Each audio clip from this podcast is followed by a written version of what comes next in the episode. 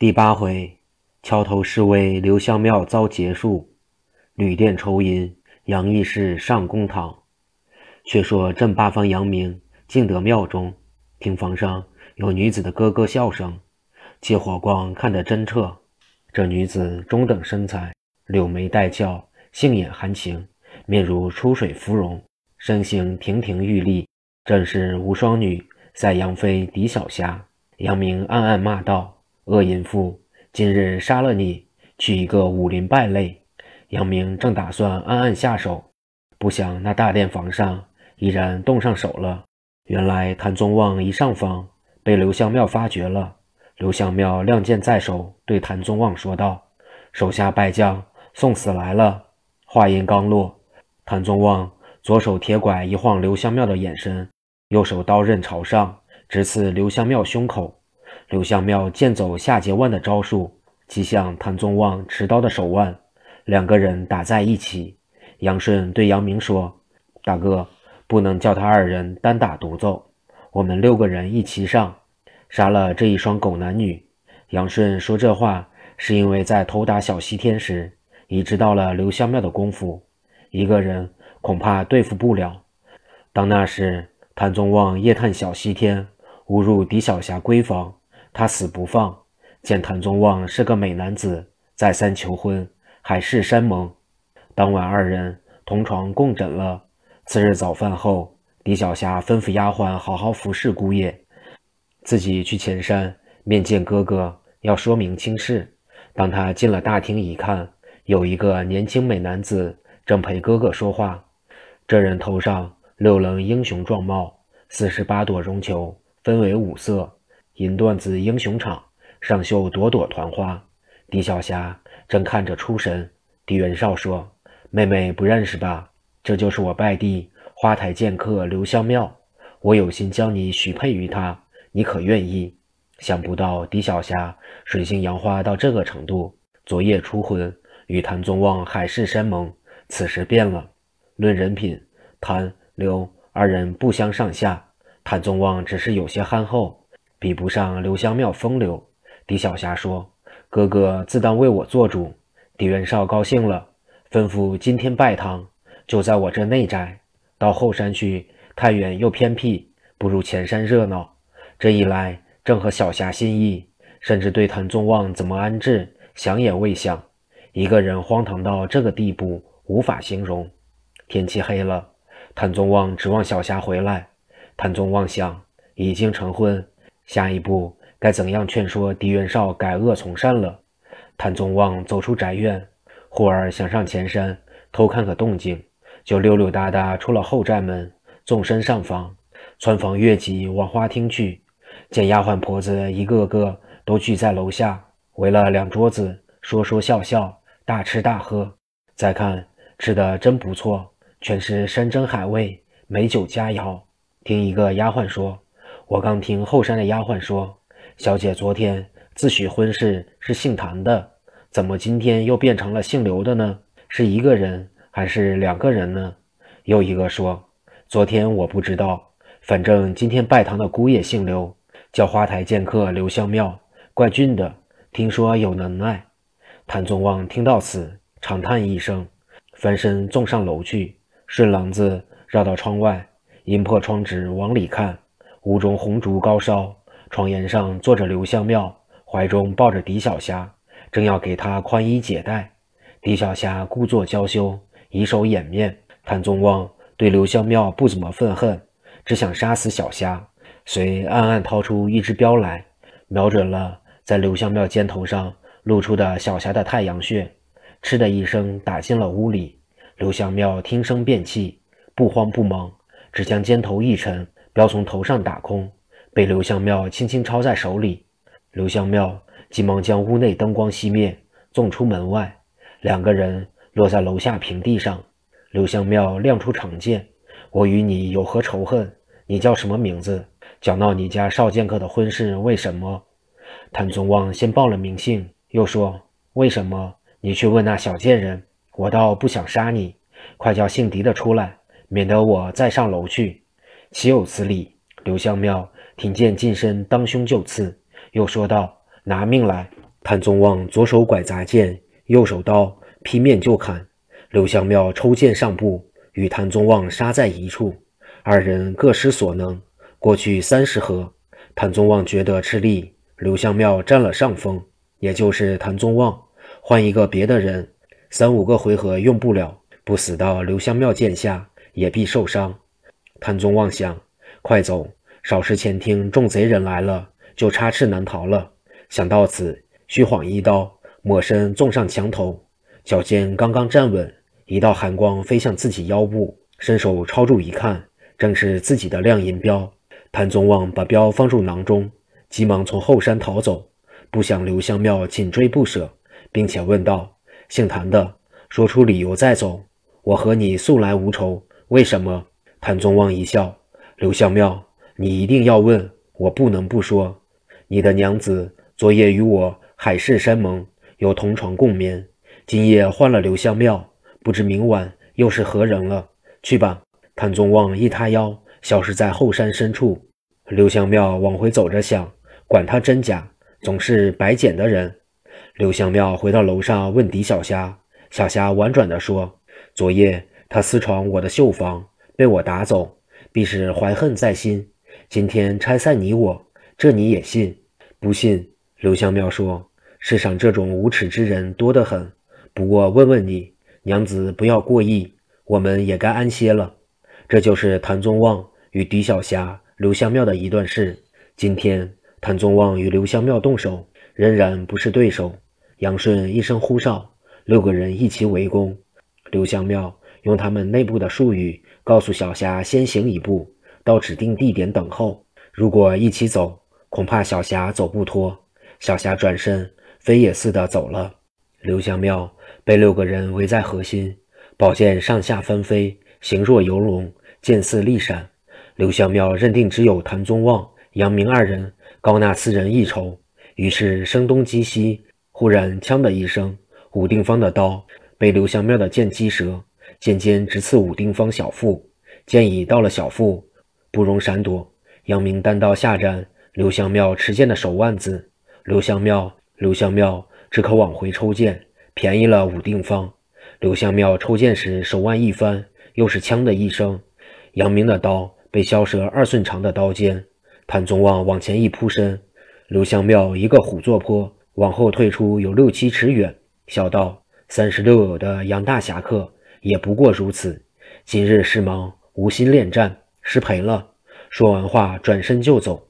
六个人在身后紧追不舍，追出有六七里路时，眼前一道长河，河水宽有两丈五六，只有一尺多宽的一座板桥。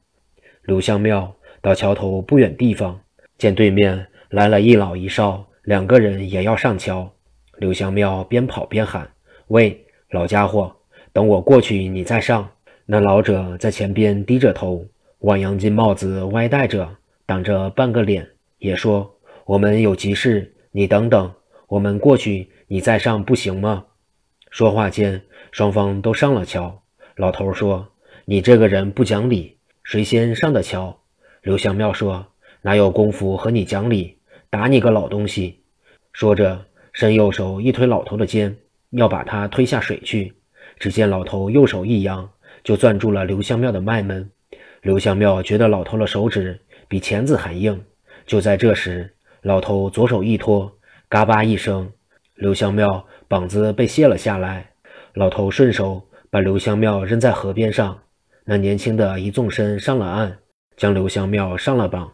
这时，老头子也上了岸，对刘香庙说道：“你真是个逆天的罪人，跟我也伸手，反了你了。”刘香庙细看，原来是师傅菊天华，年轻的是师弟菊文龙。刘香庙慌忙哀求道：“师傅，弟子实是不知您老人家。”放屁！老人家怒道：“知道是我，你就不敢？看来只要不是我，你就可以任意胡为。当初看你不错。”收你学艺，你就该杀富济贫，除暴安良。又谁知你贪花好色，残害良家女子不计其数，烧杀无辜，让武林中人问得我张口结舌。今天我眼见你的蛮横，耳闻你的出口不逊，你还有什么话可讲？正说到这里，杨明六个人到了。杨明抱拳施礼道：“居老前辈一向可好？”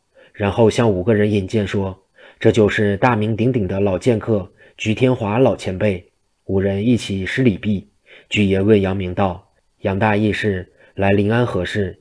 杨明虽将小西天狄元绍如何无恶不作，私通金兵，有意倒反天朝等等说了一遍，直说到柳香庙狄小霞。火烧天竺山庙宇藏经阁，最后说道：“我是奉玉山县衙军谕捉采花杀人犯刘香庙的，我有公文在此，老人家可以过目。”居爷说：“不必了，请杨义士回去上禀县老爷，就说我担了一传匪人的罪名，今天给他收益了。今后若有用老朽之处，只管吩咐，老朽自当效劳。”说罢，用刘香庙的剑。将他杀死，就地掩埋不提。杨明六人与居滇华师徒告别后，当晚住在临安仁和县内天兴殿中。饭后，杨明说：“咱六个人一步来迟，被刘香庙烧了藏经阁。我看咱六人凑一笔款，明天送到庙里给师傅修庙吧。”杨明将所带的银票取出，除去盘费所用的，还有一万两，准备明天到银号换了。教庙里何时用，何时兑换？赵斌说道：“这一万两算是你们弟兄两个的，我们四个各想办法。总之，明天必须凑齐。二更多天，赵斌等四个人都暗中出店去了，这就叫偷富济贫的办法。到四更天都回来了，一个是在当铺取的，一个是在大赌场拿的。武定方、华远志二人是在罗相府四姨太太屋里取的。”二百两黄金，正合一万两白银。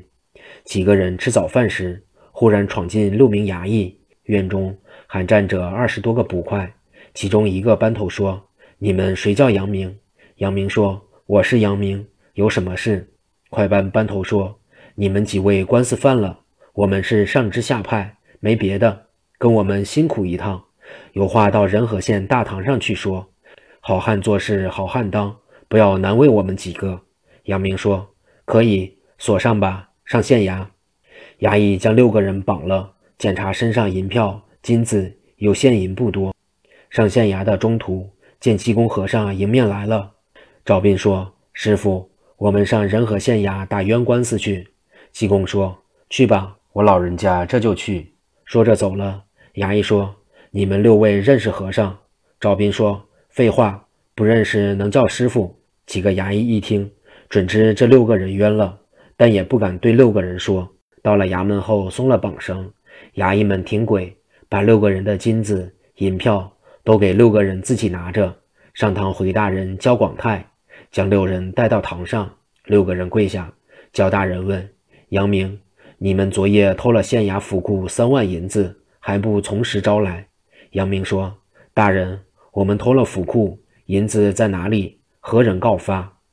县台一听大怒，拿起一张字件扔给杨明，说道：“你自己看看，无凭无据，岂能捉你？”杨明见字件上写的是：“状告六贼首杨明，仁和县城大行凶，昨夜盗走银三万，现在天兴老店中。正这时，天兴店先生送赃银来了，正好三万。”焦大人说：“杨明，现在铁证如山，你有何话讲？”杨明说道。但不知这张字件何人交到县衙的？大人一听大怒，自有人告发。你苦苦追问原告，分明怀恨在心，要寻机报复。你们昨天晚饭时合计凑银三万，要各自筹划。夜间府库中正丢三万银，不是你们还能是谁？杨明说道：“是因小西天贼人火烧天竺山庙宇，我等一步来迟，故此筹划三万银子。”给我们师傅修庙用，大人怒道：“修庙就偷国库不成？来人，给我上大刑，先将杨明夹起来。”正在这时，忽见大堂口外看热闹的百姓一阵骚乱，听济公禅师一边往里走，一边喊叫：“晴天大老爷，阴天大老爷，冤枉！”说着，踢踢洒洒走上堂来。焦大人忙起身说道：“圣僧来了，请坐。”不敢，不敢。我是打官司的，请问阴天大老爷，说我这六个徒儿是贼的，是什么人？”焦大人一听，心里知道糟了，忙陪笑说：“原来他六人是圣僧高徒，下官不知，得罪得罪。这官司您一来就好办了，好办，动不动就大刑伺候，在你的大刑逼供下，如果屈打成招，你的良心何在？”焦大人连说：“是是，还请圣僧多多指教。”济公上堂来，身后还跟着两个人，一个是天兴殿的东家。姓张名勇，号叫洪然公。另一个是土地祠的老道云中子王道真。这两个人原是刘香庙的朋友。杨明等六人住在张勇的天星殿中，被张勇听到他们怎样杀刘香庙，怎么准备筹款修庙。张勇忙找老道商量，两人要给刘香庙报仇，但又觉得动硬的不行，恐怕对付不了他们。两人知道杨明他们。要筹划三万银子，就想出了栽赃陷害的毒计。张勇和老道两人连夜去到府库，仗着两人有点功夫，还挺顺手。偷完银子，留下自荐，回来后把银子藏在天星殿中。天一亮，看库的人一查银子丢了，还有一张自荐，马上报到县衙。就这样，杨明等六人被抓到县衙。可是这两个人怎么跟济公一块来了呢？原来济公在街上与杨明等六人分手后，直奔天兴殿。进殿后见到张勇，济公说：“走上衙门打官司去。”张勇还真听话，一迷糊就跟着济公走。刚一出殿，正碰上老道云中子王道真。济公哈哈一笑，说道：“我正想你，你就来了，省得我费事了。”老道一看势头不对，一转身要跑。济公说。回来，回来！衙门里请你，跟着我走吧。就这样，济公把两个贼人带上了公堂。